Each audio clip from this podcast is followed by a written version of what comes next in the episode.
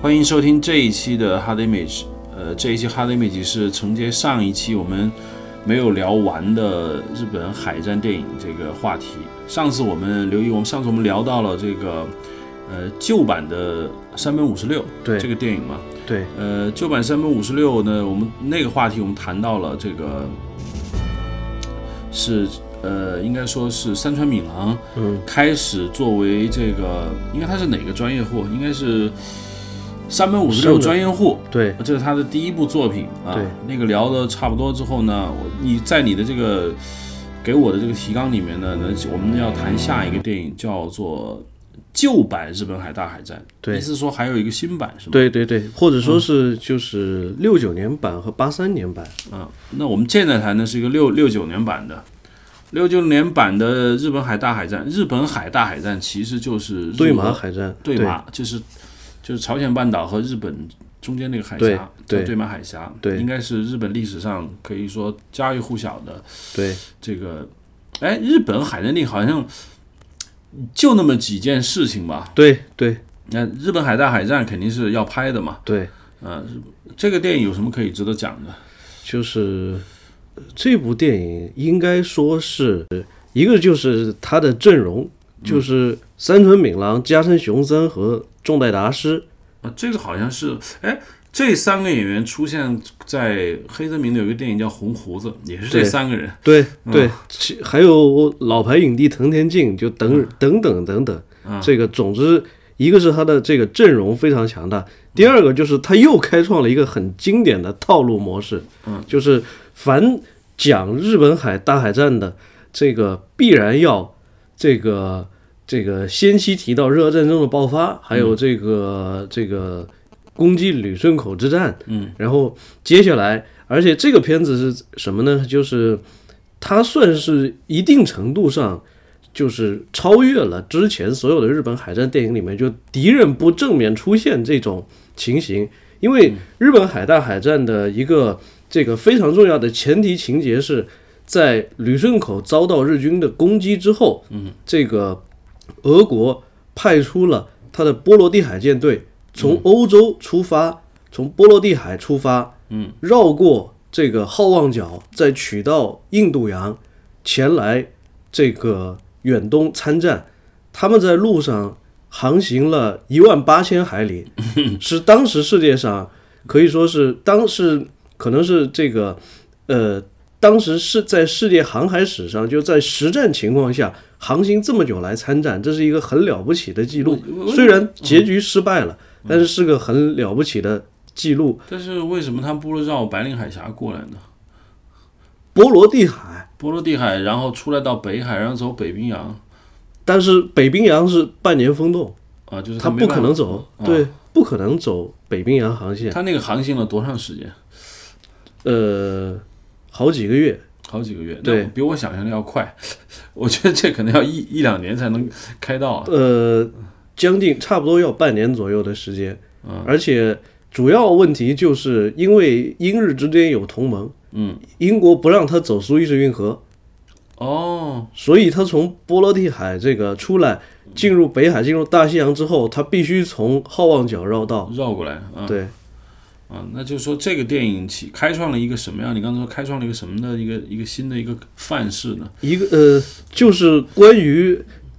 日俄战争的经典叙事模式。就是什么？他就首先，他不是一定说讲这个，就是最精彩的那个地方，肯定是放到了最后。对，但是他会从很早的地方开始说起。嗯，对，那个就是对，基本上都要从这个日俄战争这个爆发，然后把前面的事情先演绎一遍，然后同时要正面表现一下这个波罗的海舰队的这次万里远航。然后这个最后才是这个对马海战本身。另外呢，这个片子就是这个片子算是比较经典的，应该说所谓帝王将 相剧，就类似我们中国的这种大决战之类的。嗯就是在这个片子里，应该说是就说比较少见的，就没有出现。对太多对小人物、对于底层的这种刻画啊，它就是一个这个这种很经典的帝王将相的套路，就表现了高层的这种政治决策过但是程。嗯我觉得会、这样会很难看吗？因为我这么觉得，就是说它事无巨细的，就像科对有点像那个，可以说像科教片或者纪录片对一样，去把整个事件给你讲一遍。对，但这就这这这个时候就体现出这个很强的演员阵容的 对这个好处了吧？好处，对另外，另外一个我们要考虑到的情况是什么？就是对于这些事情，就日本的普通国民都很熟，嗯，所以他不会像我们外国人或者对这个背景不熟的这些人，那看这个片子有一种摸不着头脑的对，就感觉得觉。怎么好像没一直在外围叙事。对那上次就是说，这个是昨天我们也讲到，就是说日本在这一类的电影中有一个有一个很有趣的现象，就是某些事情会一而再再而三的去说，对即使它并不精彩，对但一定要再讲一遍。对就像这个这个电影一样，就是你刚刚说的，就是比如说高层之间的决议啊，对某个人拍桌子，像你说的明治皇天皇皇念了一首诗啊，对这些过程都要去拍一下。对只不过每次是换了一个人演，对或者换一种表现形式。对，甚至于那个你看，就是比较新的，像这个大河剧《班上之云》，这里面的就是很多情节，甚至这种就是很多台词，甚至这种就是镜头语言，这跟之前的很多比较经典的这个同题材的片子，像《日本海大海战》，就是诸二百三高地，就诸如此类的，这个就非常像，基本上是啊非常像。说起 NHK 大合剧，我有一个想法，就是我觉得啊，在中国，你其实跟中国很像、NHK 嗯有一点点像中国中央电视台嘛，但这对个性质上不同啊。对就他们拍那种大合剧呢，就是好像成了一个传统。对我看了他们不断的去拍这个，就大正时代啊、明治啊或者战国，对就他的叙事我看过几个，比如《丽家与松》，这嗯个我是看过的，就极其的长对慢，对然后呢，好像从八竿子打不着的时候开始说起，对但他就是喜欢这样去讲，对那就发现跟中国的这种看这个剧还还不是太一样，就他们有一种习惯，就是说我就是要一件一件事情对，尤着其急是的最近，尤其是最近这么多年，特别是战国的那段历史，啊因就为最讲了近无数遍了嘛，最近十几年的这个大合剧的套路是，嗯就是每一次从一个这个不同的诸侯的角度来讲这回事儿。嗯这个今年我以家康为角度拍了一部，嗯明年呃这个就是讲了经历当时经历的那些大事儿，嗯然后这个这啊武个田信玄嗯那个角对，度，明天明年以武田家的角度再拍一部，好像他每个当时一些小诸侯也是对找他们家一个孩子的故事，对对然后把这个历史再讲一遍，对嗯，这这是他的一个传统。对然后呢，接下来呢，就是可能要讲一个中国观众啊比较熟悉的一个电影，叫《二海军》。对，这个《二海军》，我看了一下，《二海军》我看过，嗯，就一直有一个说法，其实《二海军》在日本并不出名，是吗？呃是非常不出名，他在这个片子在那一年的票房这个总排行榜上，我印象中是没进前二十，那就那为什么在中国这么有名？是因为我们只引进了这么一个电影，不是因为这部片子对在当时是极少数就作为内参片引进，并且曾经小范围公映的。这个片子是六九年拍出来的，就是七零年的时候，就我们曾经就是作为就是内部放映批判供批判用，就引进了这个片子，并且小范围的放映过。而且最主要的是，因为林立果看了这个林彪、林立果他们看过这个片子，包括林立果看了这个这个片子以后，就是感到这很受触动，所以。把他的这个这个政变团体起名叫联合舰队，哦，这么来的。对对反正我老师啊，电影学院老师他们是第五代的嘛，据他们讲，他们当时也看了嘛，嗯对他说本来是要批判的嘛，对看完之后发现没有起到任何批判的作用啊。他跟我们对他跟我们是这么说，他说看了那个阿海，觉得热血沸腾，我就觉得。我到这种故事，这太太太牛了嘛，嗯，根本就没有起到。不过我看了那个电影，我觉得那个电影好像当时是以呃日本军国主义电影这种方式来批判的嘛，对但我看了那个，我我我没有感觉到日本军国，除了我看到一个贫苦少年对，进了一个叫那个叫海军兵海军兵学学校，嗯校，然后刻苦训练，最后成长为一名飞行员吧。对没没什么故事，就是一个很底层的嘛。这而且这应该说是一个很套路化的故事，因为这个从山本家次郎四二年拍夏威夷海战的时候开始就是这个路数。对，哎我也我想分一下，就是他们为什么会选这种路数来拍？嗯，就是就是是不是日本观众对于这种，我一看一直在觉得，我就是包括后面看的，就是好多跟日本二战有关的电影嘛，嗯，像《萤火虫之墓》啊，嗯，其实好多全都是讲远离东京的一个乡下青年嗯应招入伍，嗯然后呢，他去充充当了一个炮灰，嗯然后他的这种事情嘛，嗯，然后会讲他家乡的这种亲人们对他的那种牵挂啊。嗯你总体上来看呢，呃，这几乎已经成为他的一种叙事模式。嗯，这种对，叙事模式跟我们前面讲的，就上一期我们谈抗战电影的时候，嗯好像有一种共通之处，对，呃，就是就说，他其实也是在讲战争对人基本生活的一种破坏吧。嗯，我对觉得，我觉得他并没有去宣传说这个人有多么英勇，嗯他其实给你拍到了很多，就是对这种家庭的这种分离啊，包对括一个男人走了之后，家里没有男人之后，他的生活的那种困苦，其实对好多都是这个嘛。对，但是怎么说呢？就是呃我们可以注意到，就是其实啊，海军也好，就是同类型的好多套路的这种日本海战电影也好，就是它的这个主人公的形象，其实总的来说是很平面的。虽然就是有你提到的那些很丰富的细节，但那也是套路式的嗯嘛。对对对，但是主要的来说，这个人就是说，呃，在这种他的故事情节或者说是这个表现里面，虽然好像是一个这个有血有肉的很完整的人，但是就说一旦上升到就是他的那种，就说导演或者说是这种呃过去的那种宣传话语赋予他的那个 role，嗯，的时候，立马的他的这种普通人的感情等等的就被压制住了。嗯这个跟美国的这个套路等等就还很不一样，因为包括我们看像很新的片子，像那个 HBO 的《太平洋》，嗯，就在那里面，就是说，即使是在面对敌人的时候，嗯进行杀戮的时候，这种他们可能依然会有一种反思，有的时候会有一种负罪感，嗯，就会有这种东西。这个应该说是我感觉就是确实是这种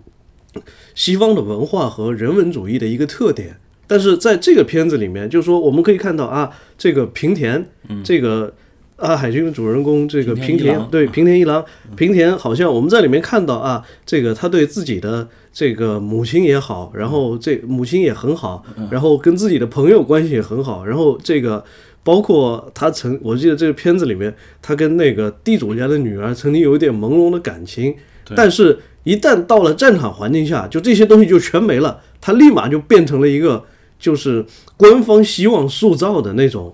这种对，对很对很很矮板、很英勇的这种对这个英话雄形题象。嗯本来想结尾了说，但是现在提出来了，就是我一直想问，以前比如说在四五年八八幺五之前，日本是一个那样的一个政府，我们可以说是法西斯政府。嗯，那么在呃四五年以后，美军已经给他建构了一套民主政府之后，嗯他好像我不知道在我们的所有的电影中就没有像很反思的那样的电影出现。就这个我也挺奇怪的，你那指说的艺术反上思的，是比如说，嗯，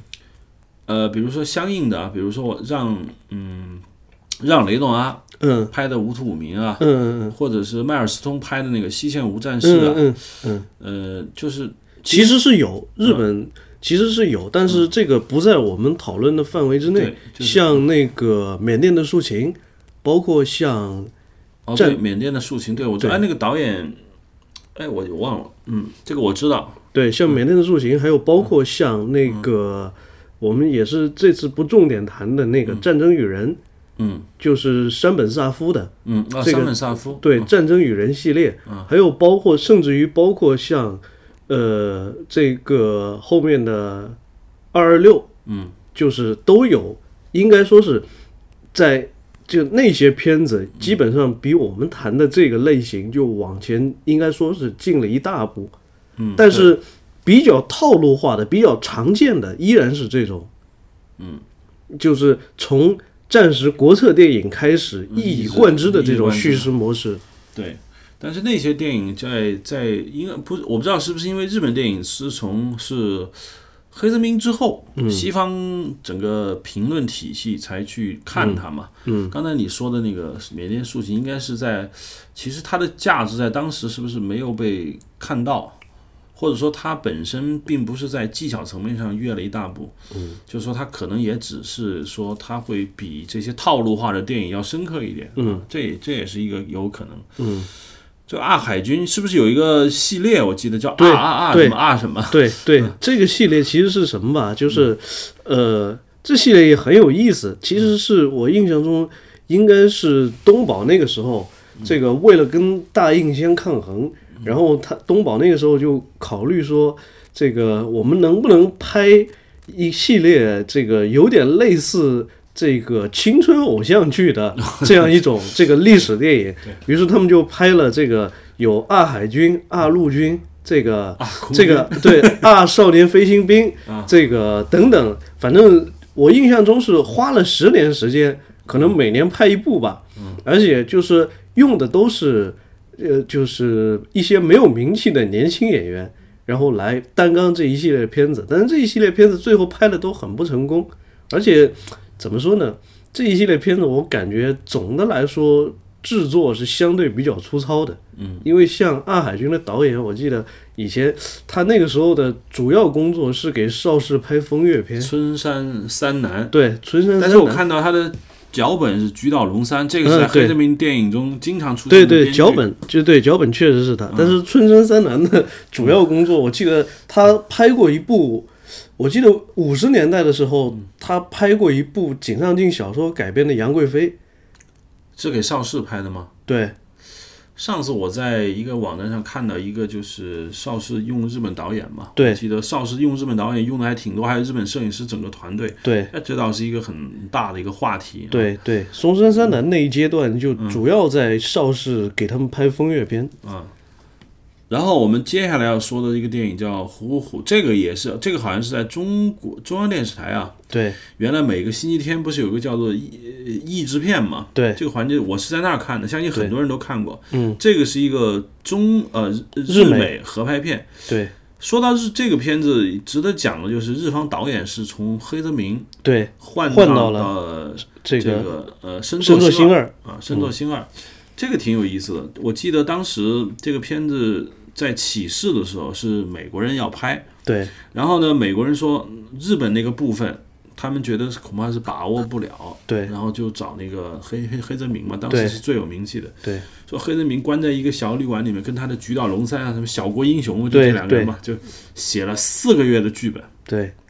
然后拿出个剧本之后呢，美国人看傻了，说跟他们的风格太不一样了嘛，对但是碍于黑泽明的地位，就对不好意思说什么，然后呢。就是说，黑泽明开拍以后，黑泽明的要求特别高，经常把一些美国人说可以了，拍的挺好的，他对他重拍， 对美国人急了，对，主要是对成本影响太大，嗯，什么太大。但是这个电影本身你，你肯定是看过，对他，我觉得是不是好像又有那个毛病，就是该讲的是一个不漏的，对又讲了一遍。对这个虎虎之前呃我们说的那个，嗯，前面我们提到一个什么夏威夷马来冲海战，其实对讲的也是这个。对对对，而且甚至于这个虎虎虎在这个道具制作方面，然后虎虎应该说是比较值得一提的，就是在道具制作方面，他们在我记得当时是在海滩上，嗯，造了一个一比一的，就是赤城号航母的。就是甲板和舰岛的模型，嗯，然后另外还应该是这个还搭设了这个长门号的剑桥吧，就等等，就说规模非常大的这种道具，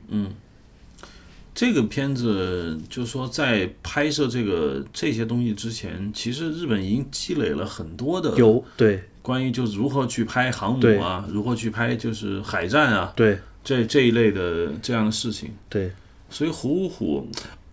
有个印象啊，就是后来迈克尔贝又拍了一次嗯珍珠珍港珍珍珠港，啊对呃，迈克尔贝那个珍珠港里面，他也拍了一个日本海军的场面，当然那个就是对迈克尔贝拍的吧对？我记得那个画面就就我怎么说呢，就是嗯，就麦可贝那种风格嘛，就日本人都嗯对显得很、很就是，其实他照美国人那种方式去拍的嘛，对对啊，非常呃，其实很仪仪式化了。对，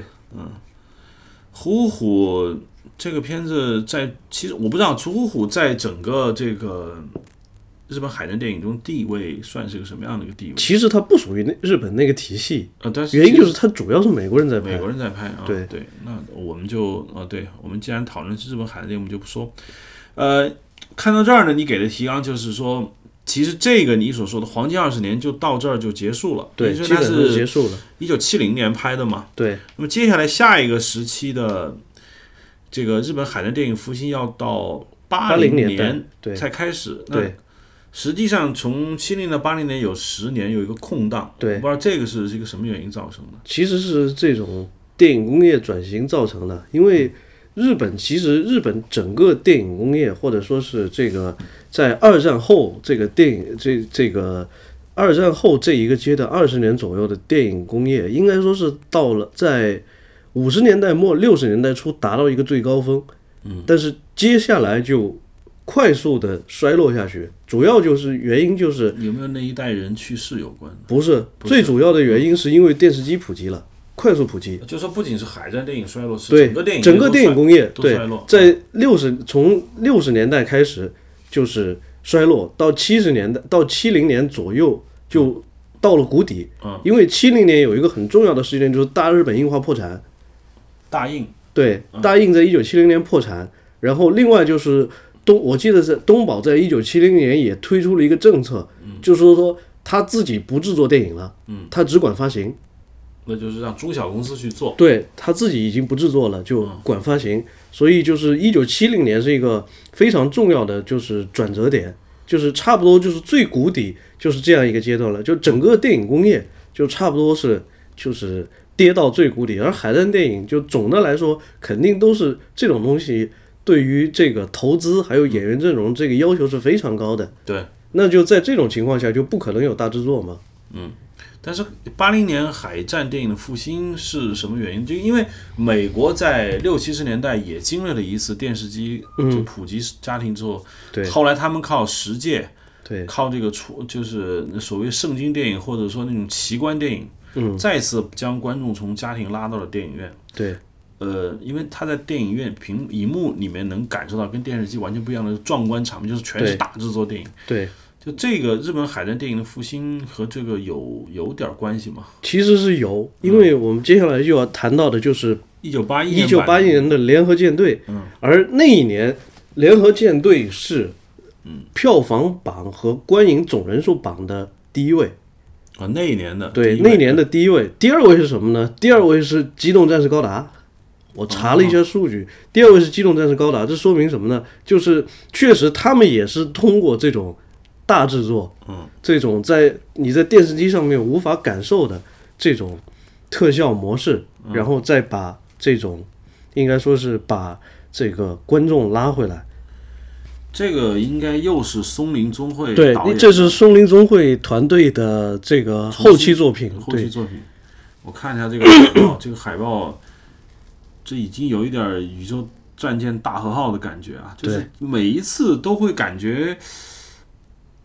他们拍的这个电影很很， 不知道有什么感觉，就很很很科科幻，对很幻想的感觉，就是对这不再是一部战争电影，这是一种我觉得你有我说的稍微的难听一点，就像一个色情电影，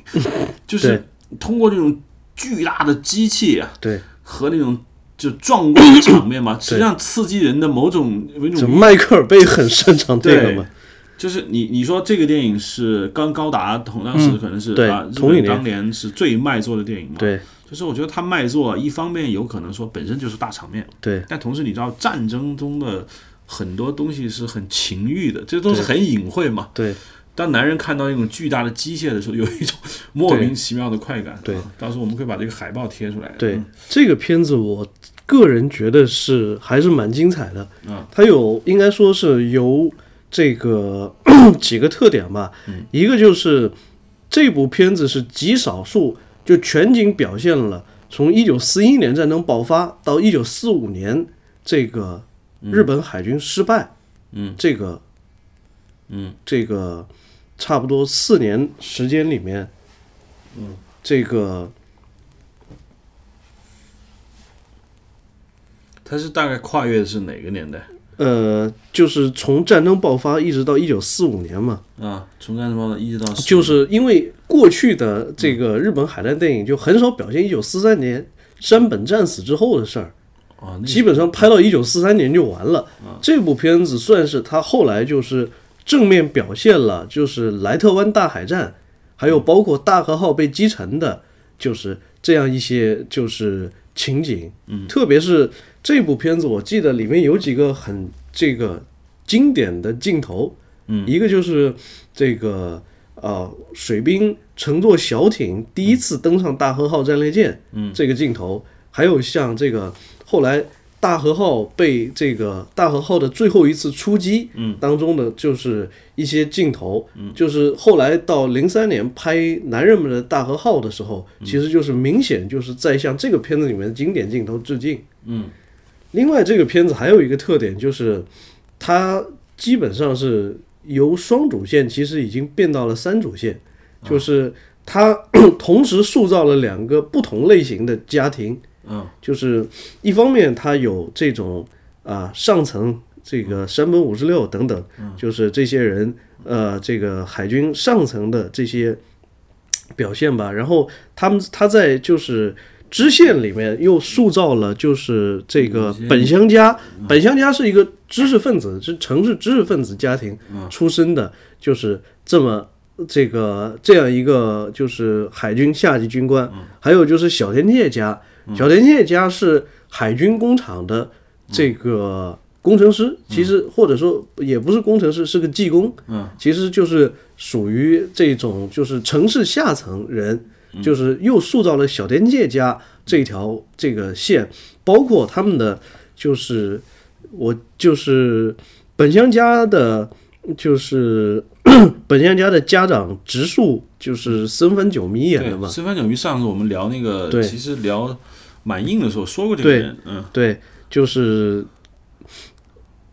呃能生反久，我们应该说把那种就是高级知识分子，包括他们的家庭氛围这种东西给表现出来了。而小田切家就是算是工人阶级，其实就是工人阶级他看待这种。战争的这种方式，他的心理活动的这复杂程度，这些就跟知识分子家庭又会明显不一样，这也是一个比较出彩的地方。我就看见了这个小田界有中井贵一，这对是已经跟现代日本电影有点对，沾中边儿井的中井贵一就是凭这部片子拿了就是日本金像奖的最佳新人。哦，可对，这个跟我现在比较熟悉的日本影人是在这儿挂上钩的。嗯，啊，这你看，这个也很明星哦，丹波对哲郎的这个是当时大明星哦。对对，小林贵树。嗯，对，这个刚才我看了一眼，这个这里面有一个叫做松田宗惠的这样一个作品。对，松林中会。啊，最早第一部电影五三年他拍的叫《战舰大河》，那对最这这个联合舰队应该是他最后一部作品，对一头一尾基本上都是海军，中间拍了很多其实奇奇怪怪的，有好像有这种喜剧喜剧啊，社长系列是一个很经典的喜剧。对他一头一尾吧，对是跟这个海战有关的，很奇怪，真的。对然后呢，呃，我们要谈一下，就是你在提纲里列到的叫做新版日本海大海战，对前面我们刚刚讲过这个日本海大版，这是一个新版的。对，一九八三版的一九八三版的，对这个是新的日本大海战。我看对这个叫做船田利雄导川演，田利雄。船对田利雄导演。这一版的日本大海战跟旧版的大海战有什么样的不一样呢？ 嗯这部片子其实就是我们后面要说的，就是这个《男人们的大和号》的一个母本。嗯，因为这部片子是相当于是拍给怎么说呢？我们刚刚其实已经提到，就是六九版的日本海大海战，就是说你如果对于历史背景、对于这些事件不熟悉的人，看他是觉得很乏味的。嗯，这部片子八三版的日本海大海战其实就是所谓这个拍给普通老百姓看的战争片，所以它的这个主要的表现的对象就是，或者说它的主线就不是上层了，不是帝王将相了，它把这个弱化了，嗯，然后就主要就表现了这个三利号战列舰上的一个就是军乐队队员神田，哦，这个他在日俄战争当中呢，这个这个经历哎有用没有他的可视角能来就拍是，当时的观众其实是新一代的人类了，对，应该就是说，就出生于战后，对他对战前的一些事情没有那么熟悉，对所以呢，就说这个拍电影我们不能像那个像老一代我们一讲那个延安啊，就大家很对熟悉，那现在你这么讲就不行了，对他是又回到了从下层开始叙事。对，我在那个演员之表里面，我又看见了跟现在就佐藤佐藤浩浩市，嗯，对，这又是山川敏郎演的东乡平八郎。嗯对对 看来山川敏郎基本上演联合舰队司令长官，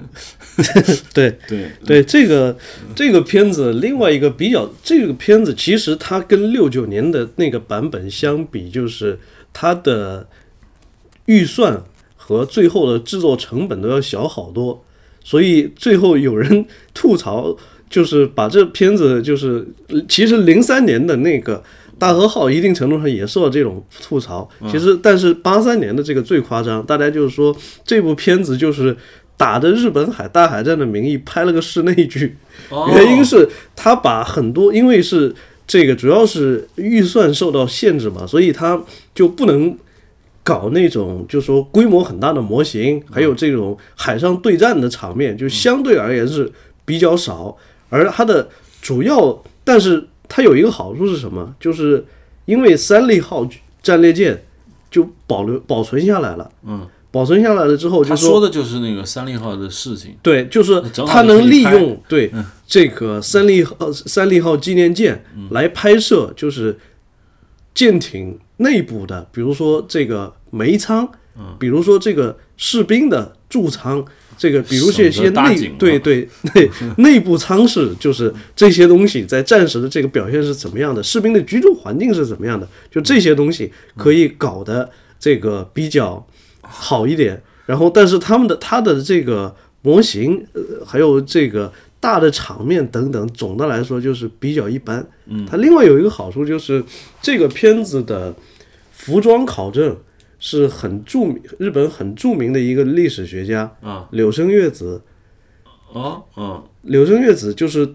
敦煌那个电影的所有服饰考证都是他来做的，他是日本非常这个著名的一个，就是说历史服装考证的权 威。柳生月子哦，对其实佐藤浩市也演过敦煌，对对，对这俩人，对，所以就是公认的这部片子里面，关于士兵和这种将领的制服、服饰等等，这些是这个应该说是这种符合历史那个再现历史程度最高的哎，。我一直想问题就是说，像这样的事情，对于日本的这种海战电影来说，难道说它还有存在着太多问题吗？因为我觉得他们资料应该保存的挺完整的。有就当时穿什么衣服，我觉得这对这个是应该不是太久远嘛。因为这个，如果这是八十年代拍的，那么对四几年其实就是四十年前的事情。嗯，对，嗯，这个电影，我觉得《您在这燃烧》，因为我最近刚看了一个，就是《永远的零》嘛。嗯，呃，一会儿我们来我来说说这个《永远的零》。《零战在燃烧》讲的是零式战机的故事吧？对，之前我们应该没有讲到，专门以零式战机来做主题的讲，对，因为对，大和号讲过，对啊零式战机没有讲。对，日本对于这种战争武器，你前面是不是讲过？就最值得夸耀的就对这两个。对，那么这个电影有没有什么特别值得说的地方？就是为了拍这部片子，就是重新制作了一架能飞的零式战斗机的模型，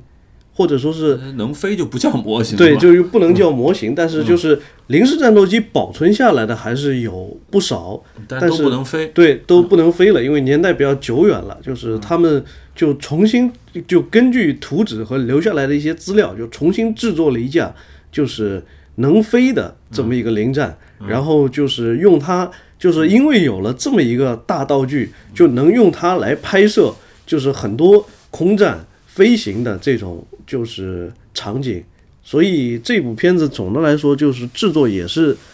看制它作花花了十五亿日元，当时的。这个应该是在花了七千万日对元在零战机的修复上面。对，我看一下他这个演出者啊，北大陆星野，这个我比较喜欢，对，因为很红的那个日剧《半泽直树》，这个人演这个银行行长嘛，嗯，对北大陆星野。 对这个他跟高仓健拍过一个叫做《八甲田山》吧，我对记得对啊、那个也是八甲天山里面还有丹波哲郎，丹波哲郎，在这里头也有丹波哲郎，对啊，基本上这就属于呃大啊、当时北大陆星野还是一个年轻小伙子了，对，丹波哲郎已经是巨星很了嘛，红了，对，林战在燃烧，呃，接下来这就是非常著名的啊，男人的大河，嗯这个我得说一下，这个角川春树其实我很欣赏，嗯因为据说他是因为涉嫌毒品被关进牢里面了。嗯然后他弟弟角川立言嗯一直在外头主持着所谓他们叫做角川书店嘛，对，角川书店也拍了一些一属于成为日本最大的这么一个书店嘛。据说角川春树从监狱里面放出来以后。要重新振作，拍了很多个大戏，因为我很多就是那种莫名其妙的大戏，比如他一出来就拍了《天与地》，嗯好像是他亲自导演的还是怎么回事，我忘了。嗯对，他投资的，啊，投资。然后是呃，苍狼直到天涯海角，嗯嗯嗯讲那个成吉思汗的。嗯然后是男人的大河，就是对投资非常非常大。对然后他很喜欢这个反町隆隆隆史，对就是男人大河是他主演，对苍狼直到永远也是他主演。对，嗯，这个。这个电影我就觉得有点儿里角川春树吧，像我不知道啊，就是有一点搏命的感觉，对就这个电影本身就在搏，对因为投资非常大。对，这个这个电影最夸张，他们干过的最夸张的一件事是，之前就是日本拍海战电影，就是在道具方面最夸张的一次，就是八一年拍《联合舰队》的时候，嗯做了一个二十分之一的大和号军舰的模型，那东西还在吗？那个东西就是，呃，现在现在已经，当时已经不在了，这现在已经不在了。之前是保存在吴氏海军部呃吴氏海事博物馆，但是就是我记得是某一年，因为这个东西摆放在室外，但是某一年反正刮风暴的时候，结果把它给摧毁了。但是当时是花了不，他当时是做了对，一个是做了一个二十分之一，做了一个五十分之一的模型，嗯，这个非常巨大。另外还是做了一个二十分之一的，其实是用一条小渔船，啊，就用一条十三米长的渔船改成了一个大和号的二十分之一的这个模型，嗯，来拍远景，嗯，而。男人们的大和号的夸张之处就在于，他不会把整个大啊嗯他是河在吧船厂，他在这个石川岛波莫船厂，嗯把大和号从舰首到这个就是甲板中后段，相当于三分之二长度的，就是大概一百七十多米的这个舰体、甲板、炮塔，还有就是上层建筑的基座嗯等等这些东西造了一遍，是用钢铁造吗？对。那这个投资就非常大了。嗯非常恐怖。当然，他们的好，这个他们的聪明之处在于，嗯就是这个东西，就片子拍完了以后，嗯就把这个东西就是开始卖门票，向游客这个开放，嗯 这然个后。太像横对 横店的这种感觉 了。嗯对，就是让你实地来感受一下这个当时世界上最大的战列舰，嗯这个就是空间上感觉有多大，嗯让你来感受一下。当然，最后是开放了一年多吧，嗯然后这个卖了一年的票，然后最后是这个东西就拆掉了。哦，还是拆掉了。原因是永久保存的话成本更高。呃，就是哦，对，因为我觉得拍电影嘛，一般来说不会用真的钢铁，对因为你再说拍电影为了拍摄方便的话，很多横断面是要打开的嘛。对啊，这个东西说句实话也不可能长期的保持。对，嗯，不过你看，在这个电影里面，我就特别想谈一件事情。这个里面讲了啊，他说，他这么说，他说这本书这个电影是有一个原原作的嘛，对决定版《男人之大河》。对然后他说，他说这个电影呢，与与目前日本战争电影那样主打反战的宗旨特点，在本作中较不易让人感受到。这是维基百科上，他说，与其一味的反战，更诉求着绝对不可以忘记因战争而死的人们的事。依原作者所言，他们当时为了国家卖命，而政府将它用完即丢，没有给他们一个交代，所以他并不反战。我就一直觉得啊，刚我一直在寻找就是哎，日本电影、日本海战电影的这种特点，我觉得这句话写的特别的精准，就是绝不可以忘记因战争而死的人们的事，就这些人是可以要被纪念的。嗯，对，反不反战和战争的正义性已经不重要了，对就这群人死了，对，他们的英灵需要我们来缅怀，对就这么简单。嗯，啊，所以日本电影，我觉得就刚才我们说的这些海战电影，其实我觉得跟西方啊，我不知道啊，就是当然这个这是个政治话题，就是嗯，整个西方伟大的战争电影对战争反思非常强。对我，上次跟罗盘我们聊那个《现代启示录》的时候，嗯，他已经把战争完全就是觉得那就是对战争本身已经做了一个很深刻的反思嘛。对，这日本的海战电影，就我看到的这些比较有限的，我觉得他不是这么做的。对，总而言之，就这句话当然说得很清楚，就是我们不可以忘记他们。嗯，但总之来说呢，他就他对这个电影中的这种美啊，实际上他还他们还是一种很怀念的一个状态。对，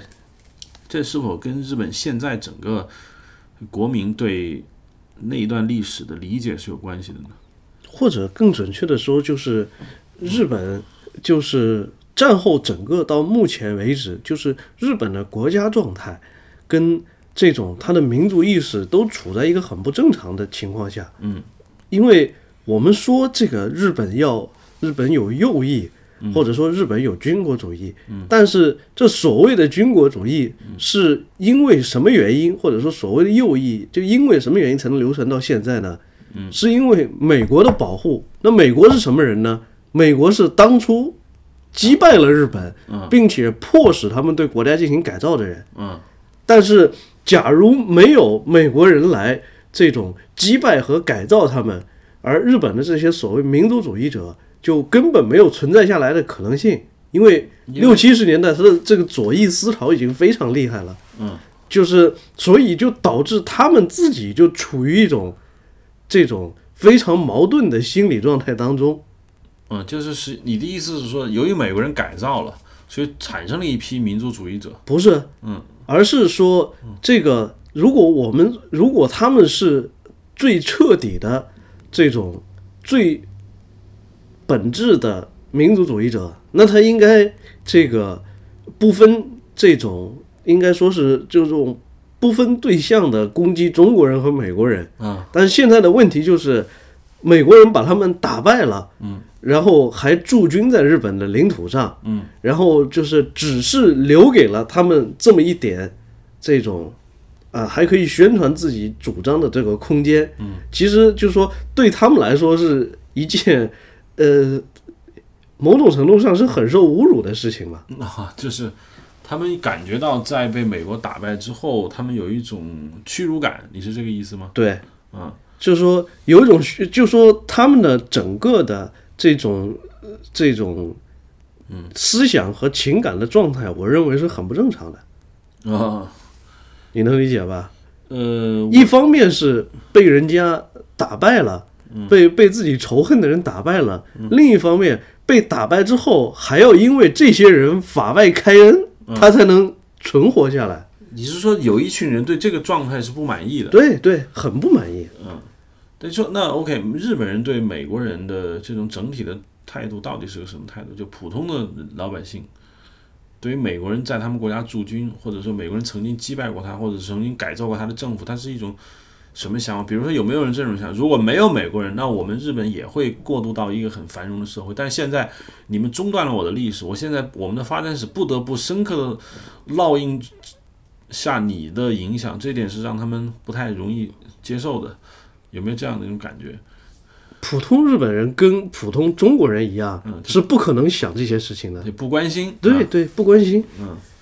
所以呢，这个电影呢，其实我当时看这个《男人大河》的时候，我也是，当然很多人跟我讲，这是一个宣扬。又是老话又来了嘛，宣扬军国主义。我看了之后，我没有感到宣扬军国主义，但是呢，你也不能说他是反战的，对他的感觉就是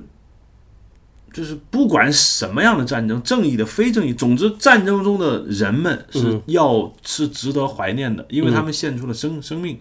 他们面临了生与死的这种选择。嗯，但那个电影确实就像你说的太煽情了，你知道吗？在片尾半个小时的音乐对，那种轰炸，然后那个就是其实是长篇累牍的这对种这种战斗场面，你你已经麻醉了，都不知道在干什么。对，嗯所以我说说句老实话，就是正因为我们所说的日本右翼是处在一种嗯他们自己都感到很呃这个很很别扭、很难受的这种心理状态下，嗯所以他们拍出来的东西，我倒是不觉得说嗯这个就是是。啊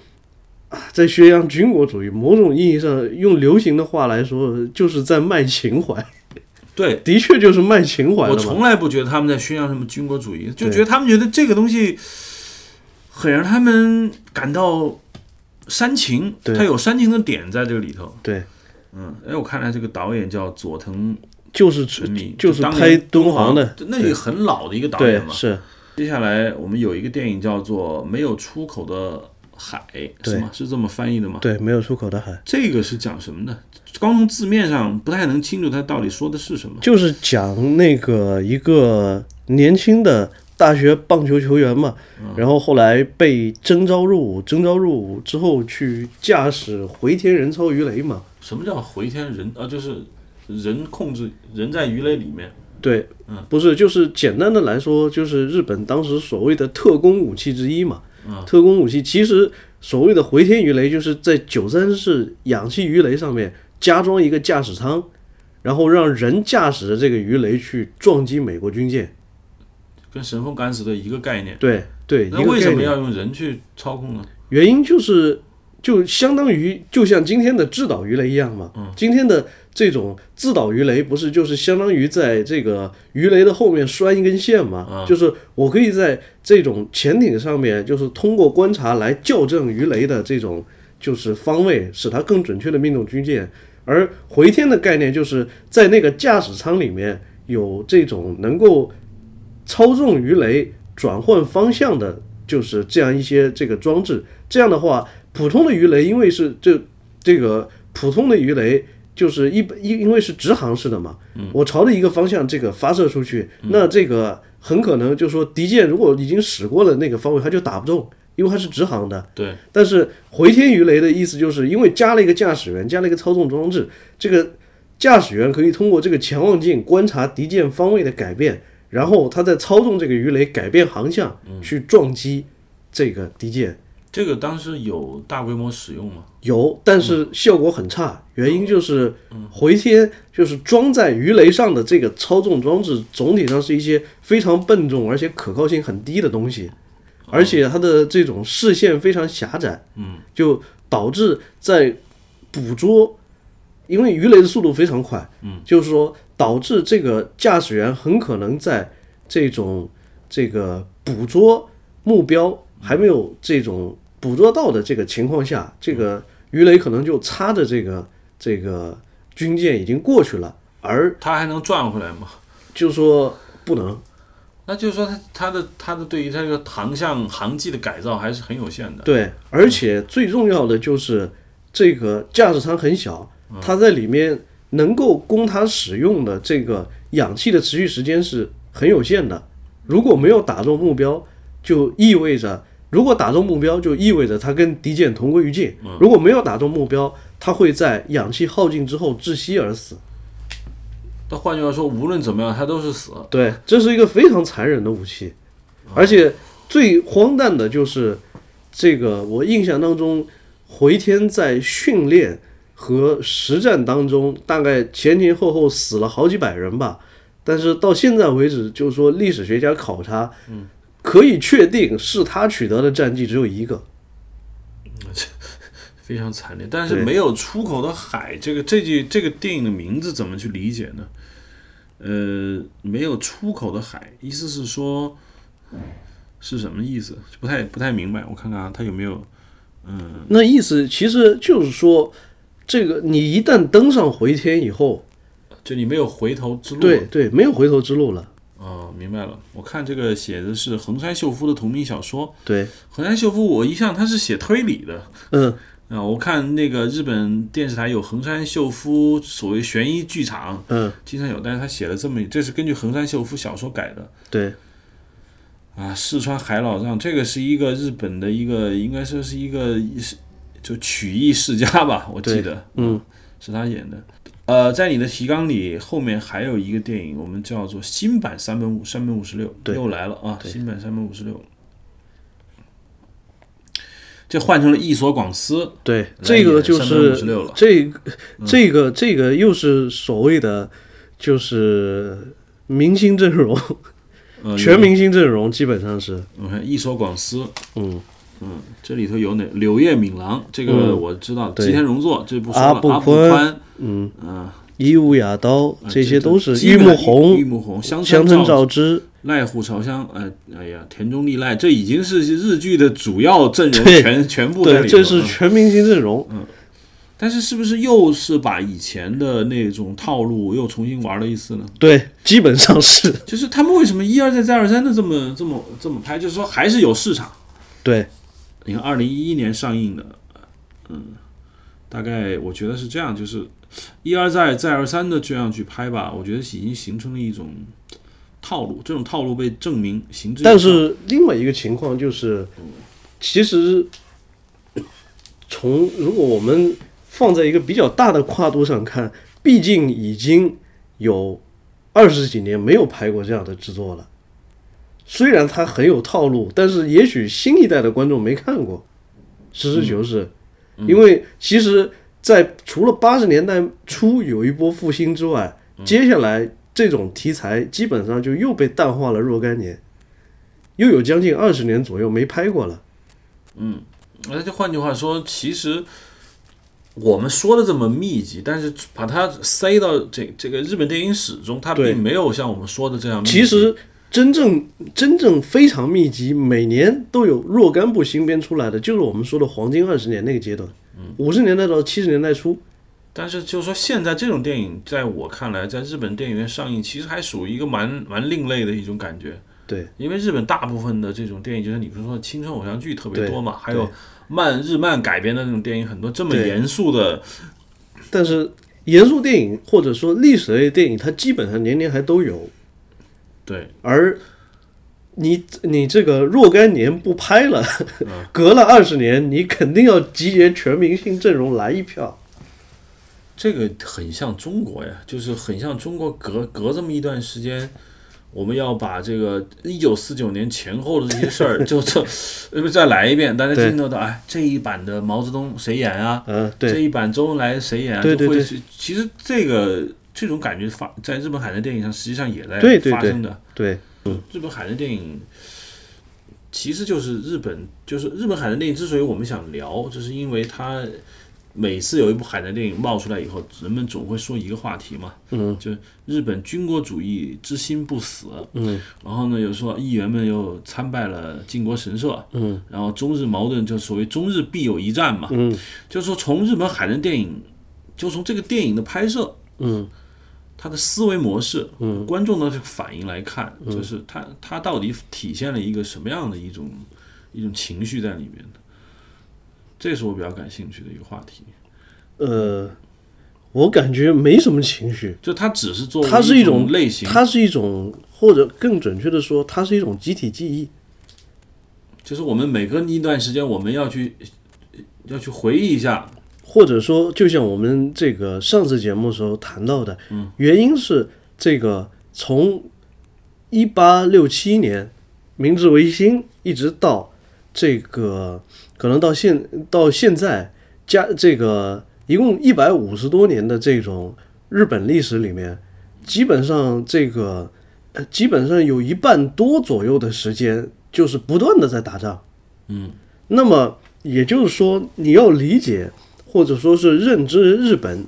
现代以来的历史，你不可能脱离这个战争这大事件。嗯，而这个战争总体上来说，它比和平时期又是能够更多的很多的故事，对更多的故事，包括能够嗯更加就是激起大家的这种、这种感情上的反响的这么嗯一个东西。有一个很重要的，嗯，就是因为我看的不是很多，我上次看了一个叫《永远的零》，嗯，永远的零有一个很重要的一个特点，就是它一定讲两代人，对，就一他那个故事非常的经典，就是说一个小伙子，对一个年轻小伙和他的姐姐，对，他们的父亲，他们想知道他们父亲的以前是个什么样的人，对，于是以他们两个人去寻找父亲的战友，对为，其实线索，其实那个《男人们的大河》的开场也是这样的嘛，然后这些人就说你你你的父亲是个懦夫，因为他在战场上他只想活着回回来嘛。嗯。然后他们就会很痛苦。嗯。然后逐渐的呢，在这段历史的寻找过程中，他们发现他们的父亲实际实际上是一个很伟大的英英雄。那么在影片的结尾，年轻人跟他的姐姐一起说：“OK，那我们终于知道父亲父辈那个年代嗯，是怎么回事。”就是就我感觉这种叙述模式在亚洲，我觉得就你就特别能吃，就他一这么一嗯讲，我就我就全明白了。就讲述，就有一种感觉，就是电影创作者会跟观众讲，嗯，就是有一种精神，嗯，是不能够被遗忘的，嗯。呃，你你现在年轻人你们是不知道的，嗯，然后在影片过程中，显然年轻人受到了感染，同时这种精神不仅解决了他们对于父辈的这种好奇，嗯还解决了他们生活中的问题。很显然，这年轻人在生活中遇到了失业啊，包括彷徨啊，在得到父辈的精神传承之后，这些问题就会被解解决掉。嗯，这是一个，我不知道这这种套路你在别的电影中有没有看到？就这种就是两讲两代人的这种，你看，我记得有个电影叫做《幸福的黄手绢》，嗯，对高仓健演的。对，他那个故事很有趣，就是说高仓健在路上，嗯，碰到了一对年轻的一个男女，嗯，那对男女呢，由于他们想恋爱，但是他们不敢恋爱，嗯，然后他们对爱情充满了困惑，嗯，但是当目睹高仓健跟他的老婆之间那个动人爱情故事以后，他们于是在车内拥吻，嗯，就他，我就印象就特别深，就是说他永远是这样去讲故事，嗯对，啊，这种呢就是我不知道怎么形容啊，就是说，我觉得在我说东亚这种文化圈里面吧，嗯，这种传承对是一个很重要的一种话题。对，就像你刚才说的，你说啊，这种电影并不是为军国主义招魂，呃甚至都不是说，当当然它是是算电影公司的一种商业性的决定。嗯，对，但是你说的，就是说，这不过就是一种定期要搞一搞的这种集体的回忆吧。对，嗯，因为它总是有一些观众嘛，嗯，总是有一些总是有一些市市场。刚才在维基百科上讲的这个，男关于男人大河，他有一句话，他说现在年轻人很踊跃的去看这种电影嘛，对，嗯，他们觉得他的意思就是说，他们觉得那一代人的奉献造就了当代日本的繁荣。你说这个有没有道理？这个我觉得，呃，就他这么说，他是一种，就这是一种臆断， 还是我不清楚啊。这种我感觉这种呃讲法，这个呃要么就是要么就是曲解，要么就是很主观嘛。就像我刚才提到的，就是关键就是整个呃日本，如果我们说它有右翼或者民族主义者，他们最大的问题就是他们的史观是断裂的，嗯，他没法把它从。明治时代开始，一直一以贯之的延续到现在，或者说整个现代日本的历史观就是断裂的。你怎么解释一九四五年被击败这件事儿？我我不我不知道他们是怎么解释，他们有没有给出一种解释？就是没有，关键就是没有。呃，有人说日本人很崇拜强权，所以他们对美国人并不恨，这这样这样说法是对的吗？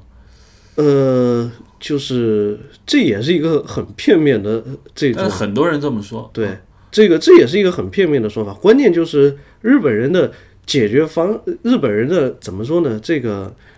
就日本人没有解决这个问题，到迄迄今为止应该说嗯是，嗯，就是你没法，就是你可以从历史怎么说呢？你可以从政治上解释这个问题。你刚刚说的这种所谓强权崇拜，它是一个政治观念、政治概念，嗯，就是那个 power politics 嘛，嗯，就是政治它是讲 power 的，嗯，那从这个意义上说，所谓的就是，其实也就是我们再扯一扯远一点的话，就是甚至我们可以追溯到伯罗奔尼撒战争里面，嗯，因为其实修昔底德探讨的一个很重要的主题就是，到底或者希腊人一直在探讨的一个主题是，就是说什么是好的，什么是对的。理想国里面就提了那个话题嘛，就说这个这个，呃格老孔就提出说，强的那就是对的，那其实他们一直在围绕这个话题来发生辩论，但是迄今为止，就是说强者强者强之正义，强者即正义或者强者即正确，其实这个观念后来到了马基雅维利那儿，又是重新把它发扬光大，一直延续到现在。我们认为这是一个政治的逻辑，嗯，政治从政治角度来说，这个不错，嗯，但是除了政治以外，就是还有思想的，还有道德的这样一种标准，嗯，那我们认为就说，就说我们所说的，就说。道德自认为他之所以成为道德，就是认就是他认为他的一个这种标准，或者说是他的这种是非观念，是脱离了这种这种现实当中的基于力量强大的这种胜和负而存在的。那我他的日本呢，从一八六七年到现在为止，这就如何从道德哲学上解释它的整个历史，到今天为止就讲不通。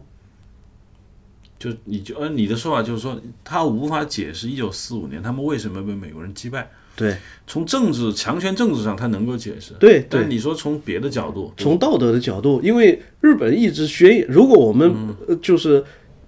如果我们说他们讲的那个激励一代人的，就是说这种设定是对的，那实际上就是日本应该说是传统的，或者一九四五年之前他一直讲的这个标准，就是说日本为什么从这个明治维新以来，就是七十七十年不到的时间能发展这么强大，就是因为这个我们这个日本人民既勤劳又勇敢，有很高的这个道德观念，所以这个我们这努力奋斗能把国家建设的这么强大。嗯，然后这美国人就来了，然后就被击败了，呃，对，就击败了，就就而且还要让他们自我批判，他就他没法解释这个。呃，对他很没法解释，他迄今为止都没有办法解释。上次我去那个京都，嗯我在京都我住了一个酒店，然后我在那个酒店上看见一个架子上有好多当地的这种演出嘛，其中有一个叫做黑船来袭，嗯对纪念黑船来袭多少多少周年。对我在那儿吧，我我不是我其实我没有联想的，就当年那个船长，对呃，驾着船去横横嗯佩滨里呃佩佩里对，其实他们现在每年还有黑船祭，对，当时我就很奇怪，就是说在中国，这这怎么能纪念呢？这是对一段屈辱。对但是他们每年都会纪念这个事情。就我对当时，当时我问了个日本人，我说：“我说你们为什么要纪念？”他说：“这个是改变日本历史的一个事情，所以我嗯们要纪念。当时我当然，我当时，呃，你可以说浅薄的啊，就是嗯说我当时认为这印证了一个观点，就是日本人对于强权，嗯，他是崇拜的，嗯，但我不知道你这怎么看他，他是他为什么要纪念这个佩里船长的这样子？因为就说这个东西符合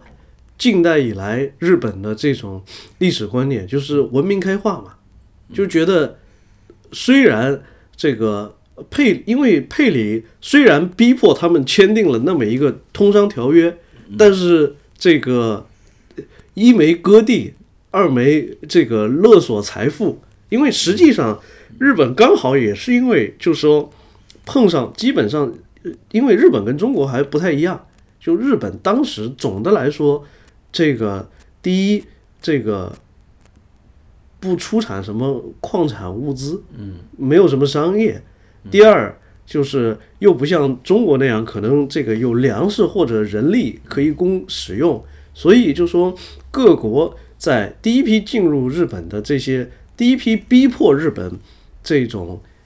开国的这些欧美国家，也只是要求就是说你要跟我们平等通商，你不能封闭市场。嗯，这个总体上是海洋性经济的一个海洋性经济的一个很重要的就是特征，而且海洋性经济一定程度上是，就说不要求，就说不要求以占领土地和人口为特征的。而其实你在近代中国的历史里面，就是你也可以看到，其实比较多的喜欢来割地的，就是一个俄国，一个日本。而英国和美国这些国家，应该来说是这不太在意，比较在意你给他的这种商业和外交上面的这种就是英国当时嗯权力去割香港重要的，也不是因为看重香港的资源，因为那没有对资源，对，只是一个基地嘛，嗯，就他就是说需要个港港口。对，那好吧，关于日本海战电影的讨论呢，我们就到这儿啊。谢谢刘怡啊，欢迎大家继续收听他的 image 的呃以后的节目，请大家在新浪微博关注我们，我们新浪微博的账号叫硬影像，呃，我们的微信公众账号也叫硬影像，Twitter 的账号叫他的 image。谢谢收听。